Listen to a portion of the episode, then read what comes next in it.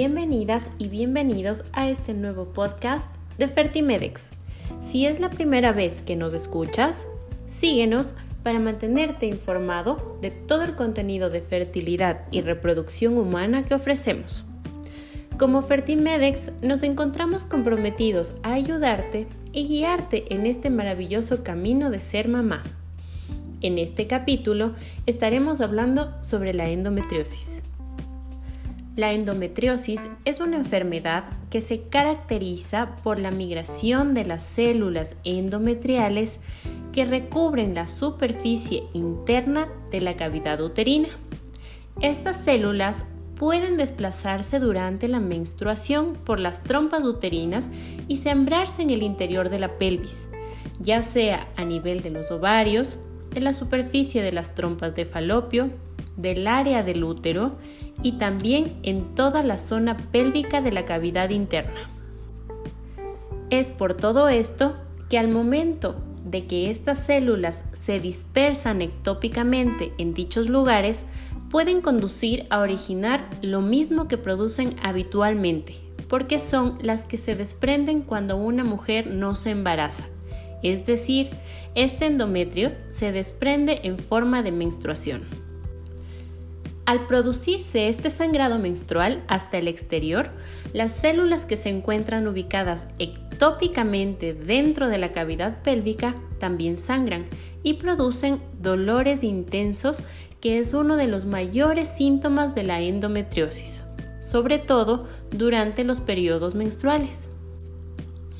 Otra de las complicaciones que produce la endometriosis es a nivel de la fertilidad femenina debido a que las células endometriales que migran desde la cavidad del útero pueden implantarse dentro de la luz de las trompas de falopio y producir en ellas un deterioro del normal funcionamiento de las mismas, como también obstruirlas o puede ocasionar adherencias de las mismas a los órganos pélvicos internos, así causando un problema de fertilidad ya que el óvulo que se forma en el ovario es captado por la trompa de falopio de ese mismo lado y llevado a su luz.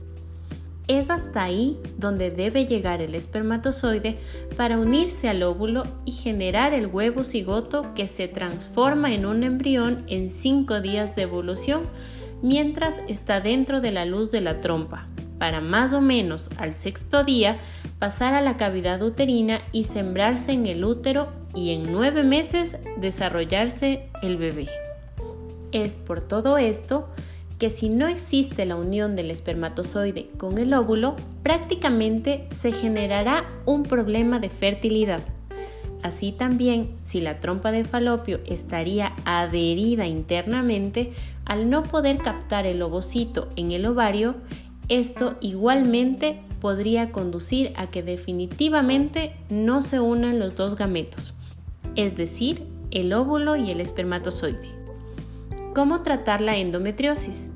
Primero se efectúa un estudio con los marcadores de endometriosis a nivel de sangre y posteriormente se realizan estudios ecográficos tanto en la cavidad uterina como en la superficie pélvica. De esta manera se puede visualizar cualquier otro factor como es la formación de quistes en ovarios o raíz de la endometriosis llamados endometriomas o quistes endometriósicos, los cuales a la par generarán una disminución de producción de óvulos en el ovario que se verá afectado.